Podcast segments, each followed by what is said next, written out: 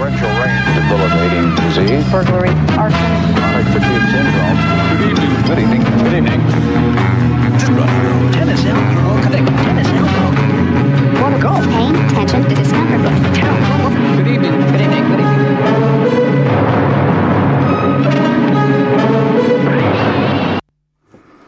Hier ist die Inforedaktion Regina Radio, das Greenpeace Radio im Freien Radio für Stuttgart.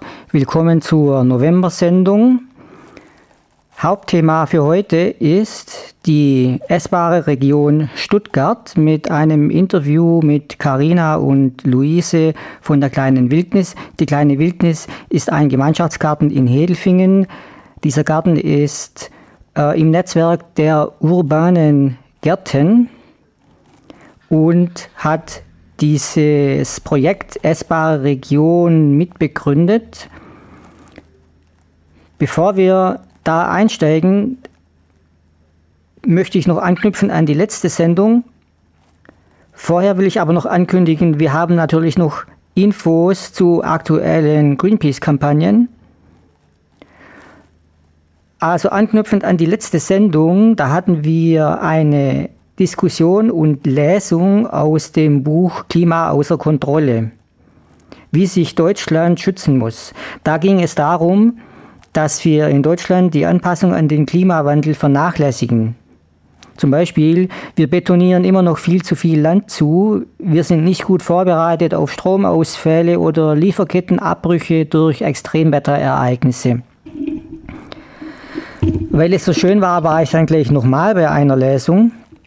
Und zwar am 18. Oktober bei der Lesung vom Verschwinden der Arten, der Kampf um die, um die Zukunft der Menschheit.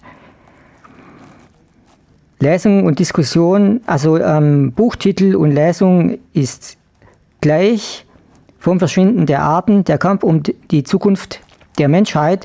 Stattgefunden hat es am Naturkundemuseum am Löwentor. Veranstalter war die Reinhold Meyer Stiftung. Bei der anschließenden Diskussion waren die Autorinnen dabei Katrin Böning-Gäse und Friederike Bauer und auch der Leiter des Naturkundemuseums am Löwentor, Professor Lars Krogmann. Die Botschaft des Buchs zusammengefasst lautet, das Artensterben ist mindestens genauso bedrohlich für die Menschheit wie der Klimawandel. An den Klimawandel können wir uns in gewissen Grenzen anpassen, an den Artenschwund nicht. Aber der Artenschwund ist lange nicht so präsent in den Medien wie der menschengemachte Klimawandel. Die gute Nachricht ist, die ich aus dieser Veranstaltung mitgenommen habe, wir können das Ruder noch rumreißen. So schnell wie die Arten verschwinden, so schnell können wir den Artenschwund stoppen, wenn wir geeignete Maßnahmen einleiten. Der Aha-Effekt jetzt für mich bei dieser Veranstaltung war, dass die Maßnahmen, die da von den Sprechern genannt wurden, im Wesentlichen die gleichen sind, die auch Greenpeace vorschlägt bzw. anmahnt. Einen Moment kam es mir so vor, als ob ich bei einer Greenpeace-Veranstaltung gewesen wäre. So übereinstimmend waren die Argumente und Berichte der Autorinnen bzw. des Leiters der, äh, des Naturkundemuseums. Konkret wurden da genannt als Maßnahmen oder Hauptpunkte, die wir angehen müssen. Das eine ist weniger Fleischkonsum, was für die meisten bedeuten würde, zurück zum Sonntagsbraten gehen, sozusagen. Das ist übrigens auch das, was die Weltgesundheitsorganisation empfiehlt, was den Fleischkonsum betrifft. Dann Punkt 2, Umstrukturierung der Landwirtschaft, vor allem durch Umschichten der Subventionen. Es soll weniger die Größe des Betriebs zählen, sondern mehr die Leistungen für den Artenschutz. Dazu brauchen wir aber die Politik. Die Politik, die mit Gesetzen und Verordnungen den geeigneten Rahmen schafft. Da ist das Problem, der Gesetzgeber ist zu langsam oder vielleicht sogar selbst das Hindernis. Genau deshalb braucht es Initiativen aus der Bevölkerung, um Druck zu machen, um zu zeigen, dass wir als Bürger bereits viel weiter sind als die Politik. Und genau an der Stelle komme ich zur, zum Projekt Essbare Region Stuttgart, weil genau diese essbare Region, dieses Projekt ist das, was wir brauchen. So, und zwar muss ich jetzt noch meine Zettelwirtschaft ähm, klarstellen, dass ich weiß, wie es weitergeht.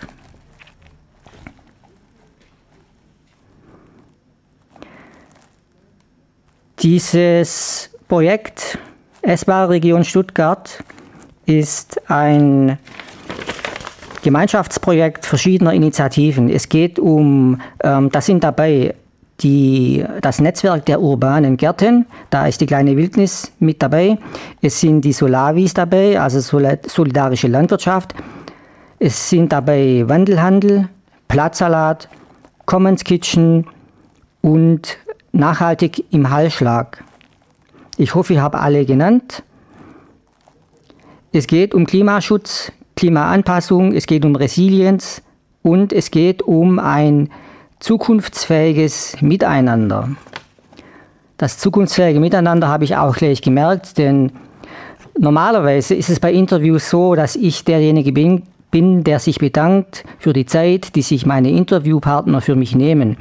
Dieses Mal war es etwas ganz Besonderes für mich, etwas ganz besonders Erfreuliches, denn ich wurde beschenkt mit Birnensaft aus der Saftkooperative der kleinen Wildnis.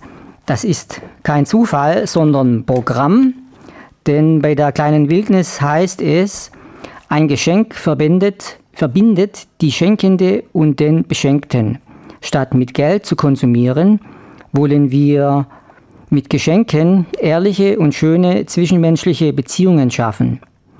Mit diesem Geschenk bekommst du auch Verantwortung geschenkt. Wir glauben, dass wir durch echte Beziehungen in einer gerechten Stadt, in einer gerechten Gesellschaft, in einer gerechten Welt leben werden. Nur in einer gerechten Welt werden wir die Klimakatastrophe meistern. Wir sind im Freien Radio für Stuttgart in der Sendung Inforedaktion Regeneradio. Heute haben wir zwei Gäste von der kleinen Wildnis. Wir machen eine kurze Vorstellungsrunde. Ich fange bei mir an. Ich mache seit, bin Bernhard und mache seit zehn Jahren Radio in der Inforedaktion zu Umweltthemen allgemein. Dann gebe ich weiter an die Karina. Ja, hallo, ich bin Karina ähm, von der kleinen Wildnis und genau, ich bin von Anfang an dabei und wir haben die kleine Wildnis als ein äh, Projekt ge gegründet, wo wir ähm, versuchen, praktische Alternativen zu leben, wie, wie wir in der Klimakatastrophe ähm, gut miteinander und füreinander ähm, sorgen können und uns um die Natur wieder kümmern können. Und genau, ich habe nach so einem positiven Projekt quasi gesucht, anstatt immer nur die Feuerwehr zu spielen, wo es gerade brennt und zu löschen. Deswegen sehe ich so viel Perspektive in der kleinen Wildnis, wozu wir ja später gleich noch kommen werden. Mhm. Ja, hallo, ich bin Luise und genau, ich bin auch, seit ich äh, in Stuttgart lebe, ähm, zur kleinen Wildnis gestoßen und habe ja sehr viel dort gelernt, seit ich ähm, dort ja, aktiv bin und habe vor allem dort diesen praktischen Bezug dazu, etwas aufzubauen und konkret sich ähm, ja genau wieder Wissen über Natur anzueignen und zu teilen und ähm, ja irgendwie konkret eine Perspektive schon zu leben ähm, in der Zeit der Klimakatastrophe. Ähm, das schätze ich sehr im Vergleich zu den Arbeiten, die mich davor oft begleitet haben in der Klimagerechtigkeitsbewegung.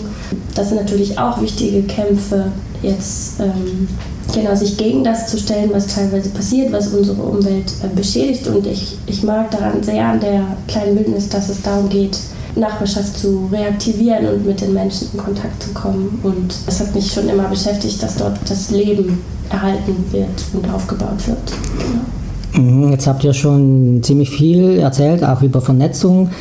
Fangen wir nochmal von vorne an. Unser ursprüngliches Thema war das Projekt Essbare Stadt. Könnt ihr noch was dazu sagen, wie die kleine Wildnis entstanden ist oder den politischen oder in Klammer umweltpolitischen Hintergrund? Ähm, ja, das kann ich gerne machen. Erstmal wollte ich noch ähm, kurz klarstellen, dass es uns nicht um essbare Stadt, sondern um die essbare Region Stuttgart geht. Den Unterschied können wir später dann noch ähm, klar machen. Aber genau, zum umweltpolitischen Hintergrund von der kleinen Wildnis. Das ist eben daraus entstanden, ähm, dass wir ja sehen, dass die Klimakatastrophe allgegenwärtig ist und wir auch hier immer wieder ähm, extreme Wetter wie Überflutungen oder Waldbrände merken. Und ähm, genau gleichzeitig äh, befeuern wir ähm, halt die Überproduktion für den Konsum und die Zerstörung der Umwelt geht damit voran. Genau, und da sind natürlich ständig ähm, sind wir dann damit beschäftigt, irgendwie das aufzufangen, wo man sieht, ja, die Umwelt wird hier äh, zerstört, aber es geht darum, ja, wie wollen wir denn stattdessen eigentlich leben? Und genau da wieder so einen Zugang zur Natur zu finden, gerade in der Stadt, wo man recht entfremdet von der Natur lebt, war die kleine Wildnis von Anfang an ein Ort, wo wir ganz praktisch und niederschwellig durch das Gärtnern Erfahrungen sammeln konnten, die wir ähm, vorher nicht gemacht haben oder vergessen haben oder in den Hintergrund gerückt sind, wie eigentlich ja, Jahreszeiten, äh, das Wetter, eine wichtige Rolle, auch in Bezug auf uns und auf die Natur und auf unsere Ernährung ähm, sich ausprägt. Könnt ihr ein, zwei konkrete Beispiele von Aktivitäten oder Projekten nennen, wie das so abläuft? Ja, also zum Beispiel haben wir einmal in der Woche einen gemeinsamen offenen Mitmachtag, wo wir, wo wir uns ähm, immer in der kleinen Wildnis treffen und ähm, klar ist, dass einfach an dem Tag jemand da ist und wir gemeinsam das im Garten machen, was gerade anfällt. Und andererseits ähm, sind wir aber auch in den Stadtteil Hedelfingen gegangen und haben dort essbare Beete mit der Nachbarschaft angelegt, um quasi die Menschen ganz konkret vor ihrer Haustür einzubinden und ihnen ähm, ja, Verantwortung zu übergeben, ähm, sich um das Beet zu kümmern und so etwas in ihren Alltag zu bringen, was mit der Natur zu tun haben, wo sie auch quasi einander begegnen und Gespräche entstehen am Beet und gleichzeitig sieht man den Pflanzen äh, zu beim Wachsen und kann quasi beispielhaft an einer Kartoffel sehen, wie lange das denn dauert, bis sie reif ist und wie viel Arbeit es ist, die zu pflegen und ähm, entsteht äh, dadurch wieder ein neues Bewusstsein, quasi wie wo unsere Lebensmittel herkommen. Und ja, das ist äh, besonders wichtig, denke ich, für Kinder, damit Kinder sehen, woher unsere Nahrungsmittel überhaupt kommen und welcher Aufwand es eigentlich ist, die zu produzieren. Ja, das sieht man ja in der Stadt sehr stark oder überhaupt in der, in der Lebensweise, wie wir heutzutage leben, dass es eben sehr viel Ballung in den Städten gibt und auch viele Menschen die Dörfer verlassen. Oder das, ja, da kann man auch entgegenwirken, indem man sieht, was gibt es eigentlich dazwischen. Also es gibt ja schon auch viele andere Nachbarschaftsgärten oder irgendwie viel Bewusstsein in der Stadt dafür, dass es eigentlich ja, ein Problem ist, dass wir so entfremdet von der Natur leben. Und ähm, ich glaube, es ist nicht nur für Kinder wichtig, wieder ein Verhältnis zur Natur aufzubauen, sondern für für alle Menschen. Und die Frage ist natürlich, wie man das, wie man das anfängt und zu überlegen, wie kann ich wieder auf dem Land, wo ich lebe, auch mein, meine eigenen oder gemeinschaftlich für, für Ernährung sorgen und eine Perspektive auf regionale Ernährung auch entwickeln. Und genau, da ist die Nachbarschaft eigentlich wie ein Dorf im Grunde ähnliche, sehr wichtige Struktur mit viel Potenzial, sich eben kennenzulernen und darüber zu sprechen, wie wollen wir eigentlich gemeinsam ähm, unser Leben gestalten oder unsere Umwelt gestalten. Und da merkt man eben in der Stadt, dass da einfach Punkte aufkommen, wie sieht unser gemeinschaftlicher Raum aus und äh, wie können wir sozusagen dies, einer konsumistischen Einstellung gegenüber Ernährung, also irgendwie auch eine Ausbeutung der Natur in dieser Hinsicht entgegenwirken. Mhm. Und genau, das passiert eben durch Kooperativen und auch Wissen über den Anbau und wo das, wo das herkommt. Und irgendwie auch eine emotionale Verbindung dadurch aufzubauen. Deswegen ist das Praktische so wichtig. Also man kann darüber sehr viel sprechen, aber das Schöne ist eben auch, dass man das erleben kann dadurch. Also die kleine Wildnis ist auch ein Ort, wo man wirklich praktisch aktiv ist und da man wirklich lernt, gemeinsam Verantwortung mhm. zu übernehmen. Und ich glaube, das muss man irgendwie auch erlebt haben, um Bezug dazu aufzubauen. Ja. Und das fehlt eben, glaube ich, vielen Menschen in der Stadt. Mhm. Das ist ähm, aus meiner Sicht zweiteilig. Das eine sind die Gärten im bewohnten Gebiet, also in Hedelfingen drin oder sonst wo in der Stadt drin. Und das andere sind eher die Obstbaumwiesen draußen oder halt Gärten, die größer sind. Genau, also Du hast ja schon angesprochen, die Obstbaumwiesen oder die Streuobstwiesen draußen. Äh, da kommt quasi alles in unserer Umgebung ins Spiel, nicht nur die Gärten der kleinen Wildnis, sondern ähm, genau, wir ernten zum Beispiel auch in Ulbach oder in Esslingen. Jetzt gerade im Herbst haben wir das zuletzt gemacht, das Obst, was anfällt und ähm, gründen dafür im Herbst regelmäßig unsere Saftkooperative und ähm, sammeln halt mit allen Mitgliedern der einwöchigen Kooperative die Äpfel oder dieses Jahr vor allen Dingen Birnen, weil es äh, ein schlechtes Apfeljahr war und ähm, geben das dann zur Mosterei und kriegen dann den eigenen Saft und ähm, verteilen das. Genau, da brauchen wir eine gewisse Mindestmenge, damit man den Saft der eigenen Äpfel kriegt. Genau, so ist das. Also wir müssen da schon mindestens so knapp eine Tonne zusammenkriegen, um die eigenen Äpfel oder Birnen wieder zu bekommen. Das war natürlich dieses Jahr ein bisschen schwierig, aber sie haben ein Auge zugedrückt und wir haben trotzdem unseren Saft in Flaschen gekriegt. Mhm. Und die Kooperative ist eben ein Beispiel dafür, das zeigt, dass wir gemeinschaftlich in der Lage sind, zum Beispiel den Saftbedarf des Jahres regional und gemeinschaftlich zu organisieren und abzudecken.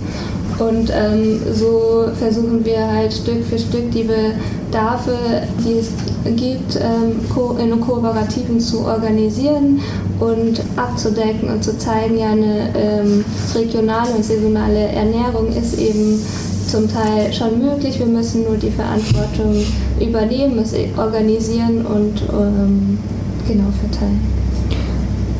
Genau, es muss organisiert werden. Da gibt es wahrscheinlich zwei, drei Köpfe, die das organisieren und vielleicht keine Ahnung, wie viele Leute, die so sporadisch mal mitmachen. Kann man sich das so vorstellen? Ja, genau, da hast du recht. Also ähm, der Organisationsteil läuft natürlich in einer kleineren Gruppe, eine Handvoll Leute ab. Mhm. Und dann äh, gibt es die mitmachenden Hände und äh, Beine, äh, Füße, die ja. in der kleinen Wildnis aktiv sind und ähm, dann zu diesen Aktionen immer kommen und ihren Teil dazu beitragen. Und auch nur durch die ähm, kann das natürlich umgesetzt mhm. werden. Zu den Obstbaumwesen habe ich jetzt noch eine konkrete Frage, weil oft ist es so, dass, und es gibt zwei Fälle. Entweder jemand hat eine Obstbaumwiese und sagt, ich habe keine Zeit und überlasse es den anderen, das zu pflegen oder zu ernten. Andere Möglichkeit wäre, ähm, ich habe gar keinen Garten, möchte aber trotzdem mitmachen. Wie, äh, was überwiegt bei euch oder wie kommt ihr an eure Grundstücke ran?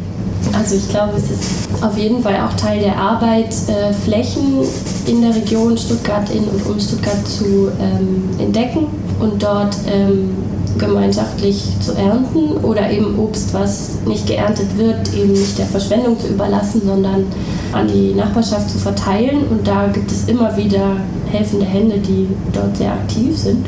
Gleichzeitig gibt es ähm, eben auch die Möglichkeit, auf die Flächen der kleinen Wildnis zu kommen und dort ähm, aktiv zu werden. Und man ist natürlich auch immer willkommen, falls ähm, man einen eigenen Garten hat und dort aber eigentlich sieht, wie du schon ansprichst, ich habe eigentlich keine Zeit, weil Land war schon immer eigentlich kein oder ist im besten Fall nicht als Privatbesitz gedacht, sondern ist im Grunde gehört allen und das ist einfach mega unpraktisch, wenn man alleine irgendwie auf, kann sich ja jeder denken, irgendwie mehreren Quadratmetern oder gar Hektar ähm, sitzen bleibt und Genau, wir gehen auch auf Menschen zu, die einen Garten haben und fragen, ähm, genau, was ihre Erfahrungen mit dem Anbau dort sind, ob sie sich Hilfe wünschen, ob sie sich vorstellen können, ähm, den Garten manchmal zu öffnen, wenn sie eben äh, dort ernten oder etwas sehen. Und das betrifft aber auch KleingärtnerInnen, ihre Erfahrungen oder Kolonien, mhm. Kleingartenkolonien. Also euer Ziel ist auch, dass jeder Apfel, jede Birne geerntet wird, die in der Region wächst. Genau, uns geht es darum, dass kein Obst verschwendet wird und fragen auch ganz aktiv ähm, nach, wenn wir Bäume sehen, die nicht geerntet werden, wem dann das gehört und ähm, genau, warum sich niemand darum kümmert und ob denn was dagegen spricht, das auch zu, zu ernten und zu verteilen.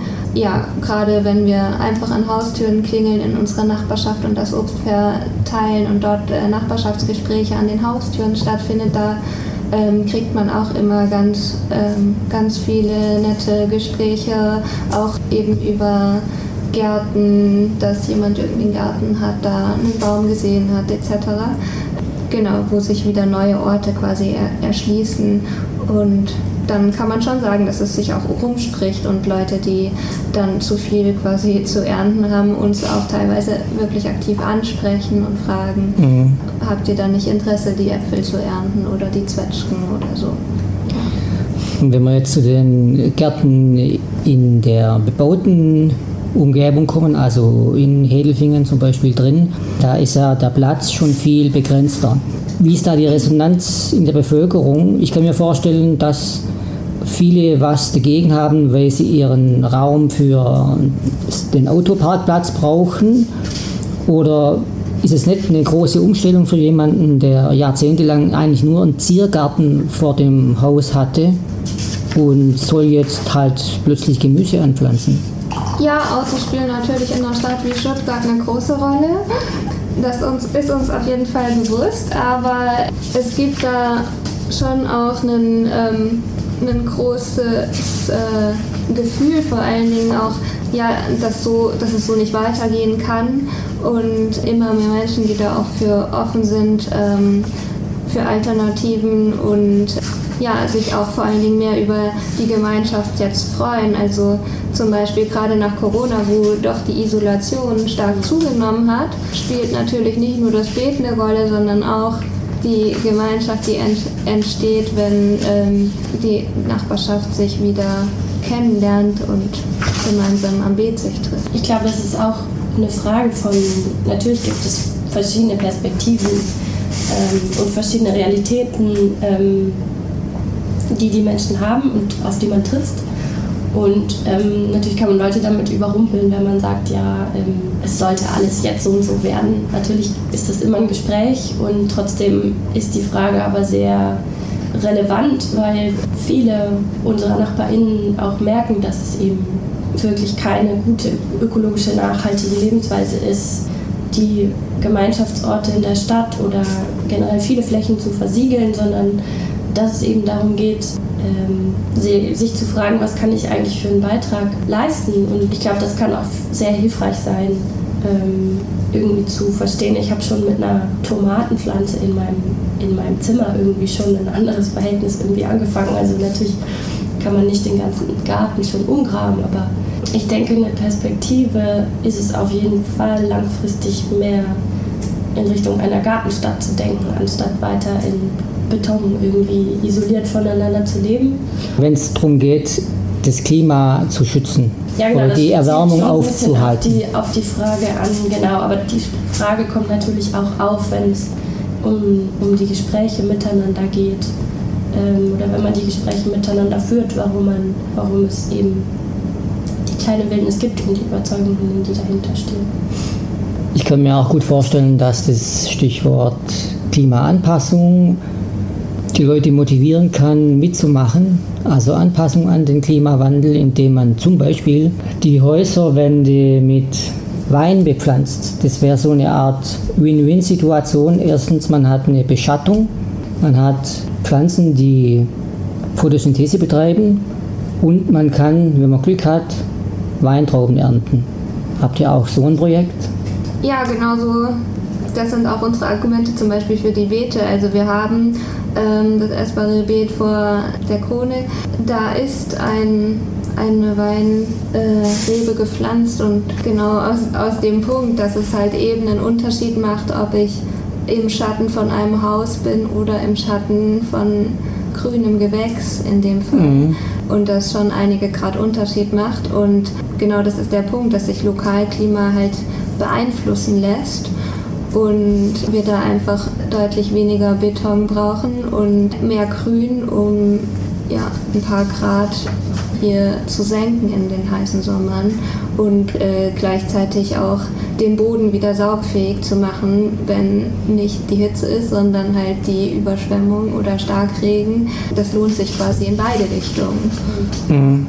Und gleichzeitig ist auch die Nachbarschaft da wieder ein wichtiger Aspekt, um Widerstand irgendwie äh, widerständig zu sein oder sich gegenseitig helfen zu können oder Resilienz, also dieser Begriff irgendwie, ja, zu wissen, ich bin ja nicht alleine, weil alleine kann man eben eigentlich wirklich nicht viel unternehmen. Dass wenn es irgendwo irgendwie zu einer Überschwemmung kommt oder so, dass man sich gemeinsam eben aushilft oder dass man ja, sich zusammen organisiert und irgendwie sich Werkzeug ausleiht oder ja, das sind alles Dinge, die sehr wichtig werden, wenn wir uns fragen, wie wir ja in der Zukunft vielleicht äh, ja, mit Katastrophen konfrontiert werden. Und äh, gleichzeitig bewegt man sich in der Nachbarschaft dann auch darauf zu, durch die ja, gemeinsame Ernte auch ähm, irgendwie Anfänge von Versorgungsstrukturen und Fürsorgestrukturen zu haben. Also wenn man eben weiß, es gibt einfach zum Beispiel die Abdeckung von Saft oder genau, sich irgendwie auch teilweise wieder selbst zu ernähren, ist eben auch ein wichtiger Punkt, anstatt irgendwie weiter durch die städtische Versorgung mit so postkolonialen ähm, Strukturen eben, mhm. ja, die zu unterstützen. Genau. Ihr habt am Anfang auch gesagt, ihr seid vernetzt oder ihr steht nicht alleine da. Mit welchen anderen Verbündeten oder anderen Organisationen arbeitet ihr zusammen? Ähm, genau, also wir können da auch auf jeden Fall von anderen urbanen Gärten sprechen die es auch in Stuttgart und Regionen gibt, aber auch Kooperative mit Solavis und ähm, solidarische Landwirtschaft. Genau, solidarische Landwirtschaft bedeutet das eben, die sich auch darum kümmern, unter den Bedingungen des Ortes und des Bodens und des Landes, wo sie eben angesiedelt sind, äh, gemeinschaftlich Landwirtschaft aufbauen, eben keine industrielle Landwirtschaft wir sind zum Beispiel auch vernetzt mit den genossenschaftlich organisierten Bioläden wie dem Wandelhandel hier in ah. Stuttgart Ost oder dem Platzsalat in Stuttgart West, die ja auch eng vernetzt sind mit der solidarischen Landwirtschaft und sehr darauf ausgerichtet sind, regionale Lebensmittel zu beziehen und zugänglich zu machen. Genau, und aus dieser Vernetzung auch mit den anderen urbanen Gärten und solidarischer Landwirtschaft und ja auch Gemeinschaftsküchen oder eben den genossenschaftlich organisierten Läden ist auch ja, eine Diskussion entstanden, die sich äh, gefestigt oder ähm, formuliert hat in dem Konzept der essbaren Region Stuttgart, wo wir quasi aus einer Praxis heraus formuliert haben, wie wir gemeinsam uns ähm, eine zukünftige Ernährung der Stadt vorstellen können, beziehungsweise ja, wie, wie wir es teilweise jeweils abdecken und so eben mit dem Konzept ähm, eine Verbindung unter uns geschaffen haben, dass wir quasi gemeinsam an etwas arbeiten mit einer Perspektive da drin, wo wir darauf hinarbeiten können um in der Klimakatastrophe möglichst äh, biologisch und regional ja, uns versorgen und ernähren zu können und überhaupt halt noch in der Lage zu sein und nicht mehr äh, oder immer weniger importieren zu müssen. Und das natürlich ganz nah auch am Menschen, weil der soziale Aspekt dabei natürlich eine Rolle spielt. Mhm. Das heißt, dass ich bei euch auch mitmachen kann, wenn ich nicht in Hedelfingen wohne, sondern in Weil im Dorf oder in Mühlhausen. Ja, natürlich sind wir nicht das einzige Projekt in Stuttgart und Umgebung, die sich mit dem Thema auseinandersetzen. Und wir empfehlen da auch immer ähm, zu schauen, was in der nächsten Umgebung äh, jeweils von dem Wohnort ist und sich dort einzusetzen oder wenn man dort einen Garten hat, auch geben wir gerne Tipps, äh, wie man den gemeinschaftlich benutzen kann, pflegen kann.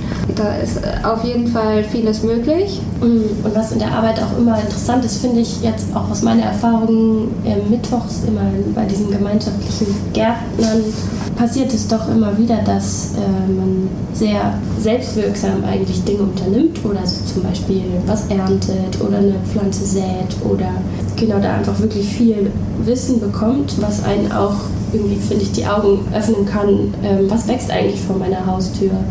Und da geht es eben nicht darum, dass das Projekt ähm, Kleine Wildnis in Jedelfingen bleibt, sondern jede kleine Aktion trägt dazu bei, genau einen, einen gemeinschaftlicheren Blick für die Umwelt zu bekommen und auch ja, mit der Nachbarschaft bei sich in Kontakt zu treten. Und das muss eben kein, also die Punkte können weitergedacht werden. Das muss eben kein Garten jetzt überall sein, aber zu überlegen, wie nutzen wir die Grünfläche, können wir da einen lebendigeren Platz schaffen, irgendwie einen Spielort für die Kinder oder darüber einfach in Kontakt zu kommen. Das ist, glaube ich, auch ähm, sehr wichtig zu wissen. Und was wir auch in dem Konzept Essbare Region ähm, und Stadt, äh, wo es dabei auch geht, ist eben so einen Leitfaden anzubieten. Wie kann das konkret aussehen und äh, wie können wir auch die Beziehungen untereinander schützen. Also es geht da eben nicht nur darum, jetzt anzufangen, die Natur zu kümmern, natürlich auch, aber auch wie können wir sozusagen langlebig miteinander in Kontakt treten, also mit der Nachbarschaft konkret und wieder eine Beziehung irgendwie zueinander aufbauen, entgegengesetzt zu ja, sehr vielen einsamen Menschen eigentlich, die anonym in einer Stadt leben.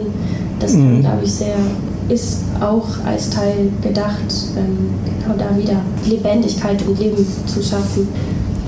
Wir haben gleich noch mehr Interview, nochmal circa neun Minuten. Da geht es dann auch um Saatgut. Ein Beispiel, das das vielleicht noch ein bisschen klarer macht, wenn ihr da noch zwei, drei Sätze dazu erzählen könnt. Interessant ist es vielleicht der Punkt von Saatgut. Was in diesem Konzept eben auch drin steht, ist konkret der Umgang mit Ressourcen oder äh, genau was eben eine Rolle spielt, wenn wir unser Land ähm, bearbeiten oder im Garten arbeiten. Und da spielt Saatgut eben eine große Rolle dass wir samenfestes Saatgut fördern. Das bedeutet, dass es kein manipuliertes Saatgut ist oder durch Gentechnik hergestellt, sondern manipuliertes Saatgut. Und dadurch eigentlich wieder selbst bestimmen, welche Pflanzen eigentlich und welche Züchtungsform, also eher die traditionelle Züchtung, in die Erde kommt. Und das ist vor allem wichtig zu verstehen, dass diese Pflanzen auch bei widerständigem Wetter oder schwierigen klimatischen Verhältnissen sehr widerstandsfähig sind. Genau, da geht es eigentlich aus politischer Sicht auch darum, ähm, zu zeigen, dass wir eben patentiertes oder manipuliertes Saatgut für nicht sinnvoll erachten. Genau, weil es eben abhängig macht, viel Pestizide zu verwenden. Oder eigentlich uns gesagt wird, dass es ähm, das Problem der Ernährung lösen kann, weil eben sehr viel ähm, durch manipuliertes Saatgut hergestellt wird. Aber genau, dass es letztendlich eigentlich mehr Risiken hat als ähm, Chancen und man dazu, dazu gezwungen ist, das weiter zu, immer wieder viel dazu zu kaufen. Genau. Das sind die Hochleistungspflanzen, die zwar viel Ertrag bringen, aber nur dann, wenn sie gut versorgt werden. Ja, mit samenfesten Saatgut haben wir uns vor allen Dingen auch beschäftigt im Netzwerk der urbanen Gärten als gemeinsames Projekt auch, um quasi auch wieder zu erlernen, Saatgut selbst ähm, zu gewinnen um unabhängig zu werden und gleichzeitig samenfestes Saatgut sind ja auch vor allen Dingen alte Sorten, die da verwendet werden, die widerstandsfähig sind. Und da hatten wir zum Beispiel ein kleines Projekt letztes Jahr gehabt mit den anderen urbanen Gärten, wo unter Anleitung der Vielfaltsgärtner, die da sehr viel Erfahrung haben äh, mit der Saatgutgewinnung und das auch professionell machen, die uns angeleitet haben, ja mit einfachen Sachen wie Bohnen äh, oder ähm, Tomaten anzufangen, Saatgut zu gewinnen, die es uns zur Verfügung gestellt haben und ähm, Genau, dieses Jahr hatten wir auch einen Saatgut-Workshop quasi, wie, wie man das dann am Ende gewinnt. Und als wir das angepflanzt hatten in den jeweiligen Gärten, gab es auch Infotafeln, die wir dazu aufgestellt haben, ähm, mit der jeweiligen Sorte, die dort vermehrt wurde, sodass auch ersichtlich war für die BesucherInnen der jeweiligen Gärten, ähm, dass hier gerade ähm, eine Pflanze wächst, die erhalten werden soll und wo das Saatgut gewonnen werden soll. Mhm.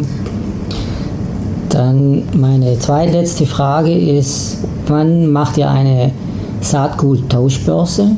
Ja, Saatguttauschbörsen finden vor allen Dingen im Frühjahr statt. Genau, in der Pflanzzeit. Genau, dann, wenn es quasi wieder losgeht, dass man so Februar ist das früheste meistens, wo man anfangen kann, wieder was auszusehen. Da gibt es verschiedene Saatguttauschbörsen im Raum Stuttgart, genau. Mhm. Jetzt äh, würde mich noch interessieren, was macht ihr gegen die Schnecken? Weil in meinem Garten habe ich kaum eine Chance, wenn ich nicht jeden Abend Schnecken weglese. Ähm, absammeln. Ja. Fleißig absammeln. Schnecken ähm, und andere Tiere ähm, spielen natürlich auf jeden Fall ähm, auch eine mitessende Rolle. Man kann zum Beispiel das Wetter beobachten und ähm, dann pflanzen, wenn es eher eine trockene Periode ist, dann muss man wiederum mehr gießen. Aber wenn die Pflanzen erstmal ein bisschen größer sind, dann ist der Schneckenfraß nicht mehr, nicht mehr so essentiell mhm. quasi für das Überleben der Pflanze und sie hatten dann ein paar Tage Zeit, quasi tiefere Wurzeln. Ähm, zu machen. Ja. Und außerdem sind wir in Hedelfingen auch schon so weit außerhalb, dass wir auch Rehe im Garten haben, die tatsächlich auch was fressen. Da sind wir halt um, um den Garten mit dem Gemüse quasi immer wieder dabei, den Zaun hoch genug zu halten, dass die Rehe draußen bleiben.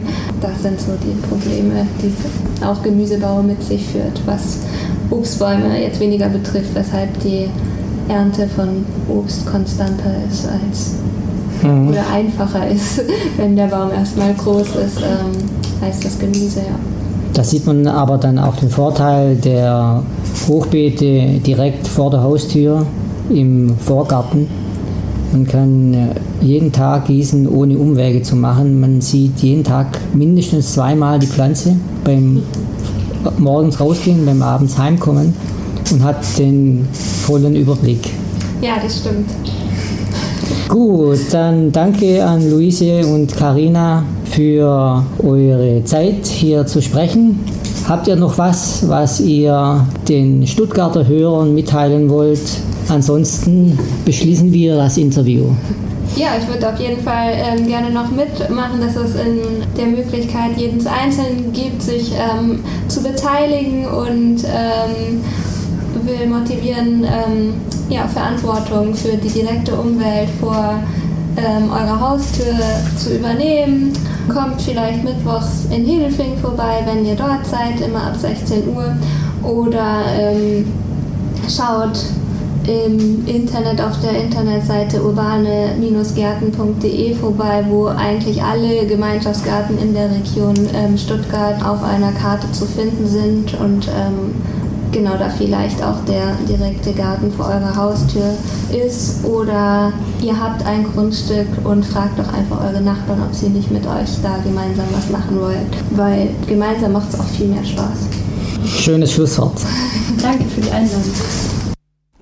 So, das war noch gar nicht der Schluss, weil nach dem Interview sind uns noch zwei, drei Sachen eingefallen die wir natürlich auch noch abspielen, aber vorher noch kurz ähm, zurück zum Thema Saatgut und Gentechnik. Ich möchte noch mal darlegen, wie Gentechnikkonzerne es schaffen, ihre Kunden, also die Landwirte, an sich zu binden, um ein Geschäft zu erhalten. Also es geht bei der Gentechnik mehr um ein Geschäft, nicht um ähm, die Rettung der Artenvielfalt oder das Wohlergehen der Landwirte. Das erste ist, das gentechnisch veränderte Saatgut kann sich selbst nicht fortpflanzen oder wird so verändert, dass es sich nicht selbst fortpflanzen kann. Die Landwirte müssen dann jedes Jahr Saatgut hinzukaufen. Dadurch entsteht schon mal die erste Abhängigkeit. Die zweite Abhängigkeit ist die gentechnische Veränderung, die verkauft wird, die ist eine Immunität gegenüber eines Herbizids.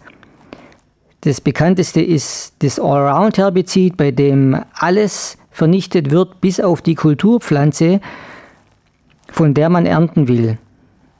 Dadurch ist der Herbizideinsatz natürlich vorprogrammiert und der Herbizideinsatz hat nicht abgenommen durch die Gentechnik, was ursprünglich in, was die Konzerne äh, versprochen haben, ist nämlich gar nicht eingetreten und die Landwirte werden ein weiteres Mal abhängig, weil sie dieses Herbizid brauchen, damit diese äh, Hochleistungssorte durchkommt. Das Thema Gentechnik muss man betrachten aus der Sicht, wem es nützt. Wir als Gesellschaft brauchen sie nicht. Die Lösung ist, wenn wir die Vielfalt des Saat, die Vielfalt der Sorten aus traditioneller Züchtung erhalten, haben wir eine breite Widerstandsfähigkeit und lang bewährte Möglichkeiten zur Anpassung. Auch die neuen Gentechniken bergen unkalkulierbare Risiken. Es geht nach wie vor um ein lukratives Geschäft. So, und jetzt kommen wir noch zum Nachschlag. Ihr wolltet noch was sagen zum Thema ähm, kleine Wildnis oder essbare Region?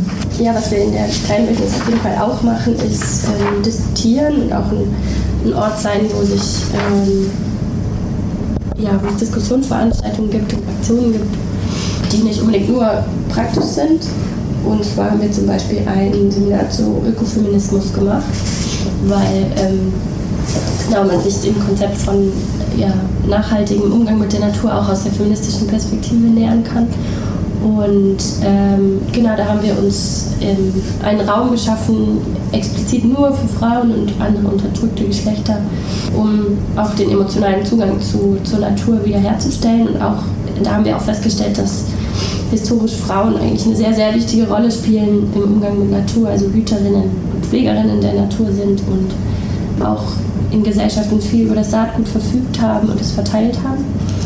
Und da haben wir uns eben mit dem Konzept Ökofeminismus und Subsistenzperspektive auseinandergesetzt, auch in Anlehnung an die kürzlich verstorbene ähm, Ökofeministin Maria Mies.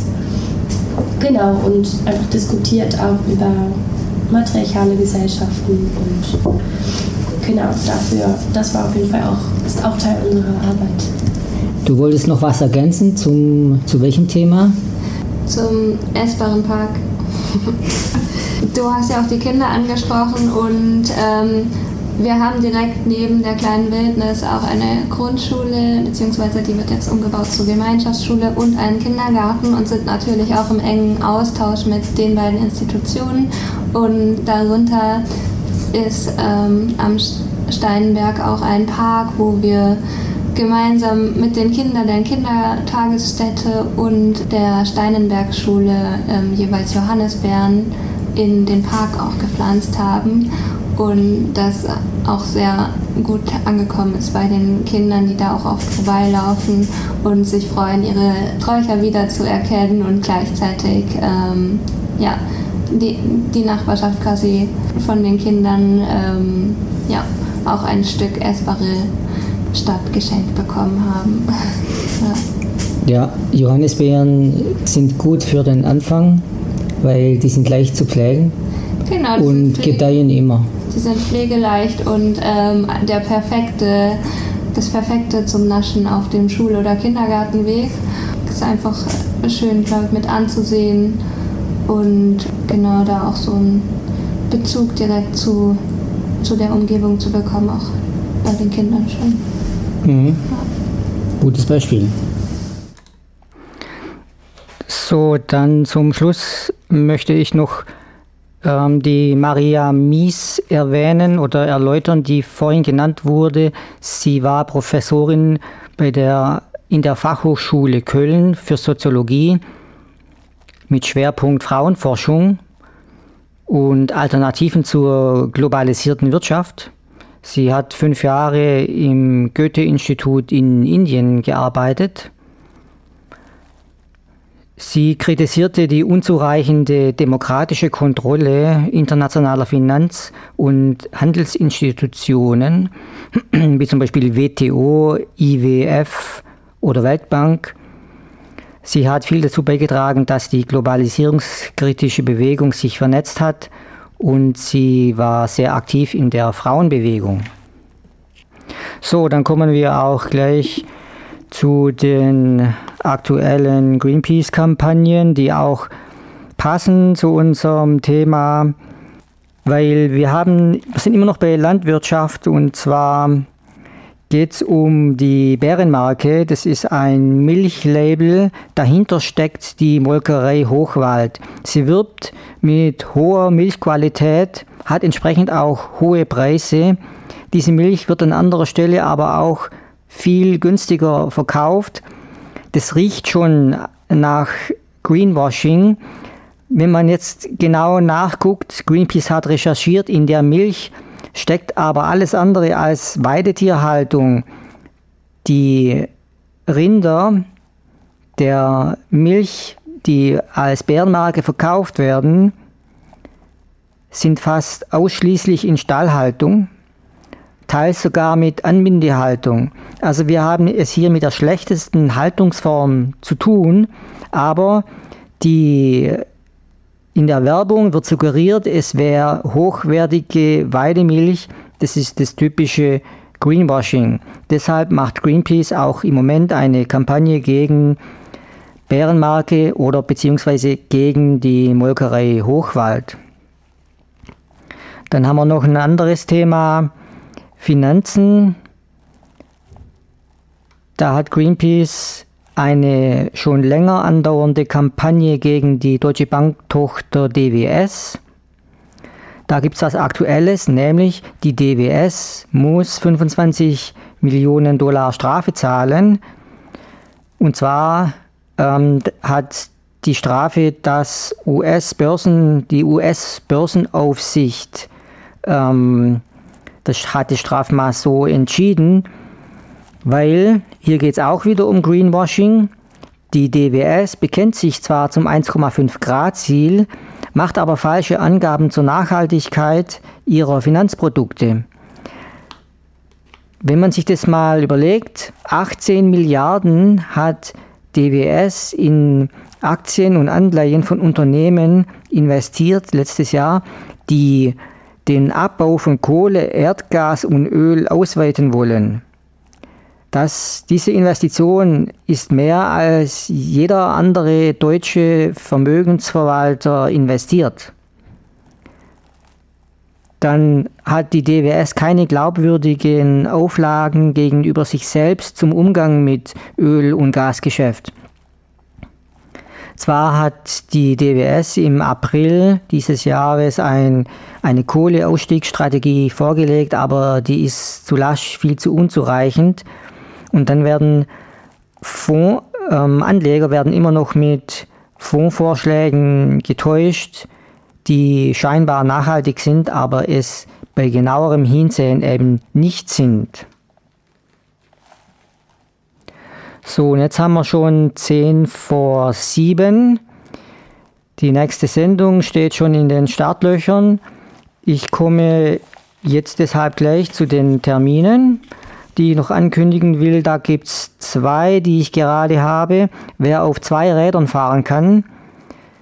Die Critical Mass in Stuttgart findet an jedem ersten Freitag im Monat statt. Also am 3. November Start ist 18.30 Uhr am Feuersee. Dann habe ich noch einen Termin. Am 6. 7. November findet ein Kongress Klimaschutz im Verkehr statt in Stuttgart. Jeder kann sich kostenfrei anmelden unter Kongress-Klimaschutz-im-verkehr.de.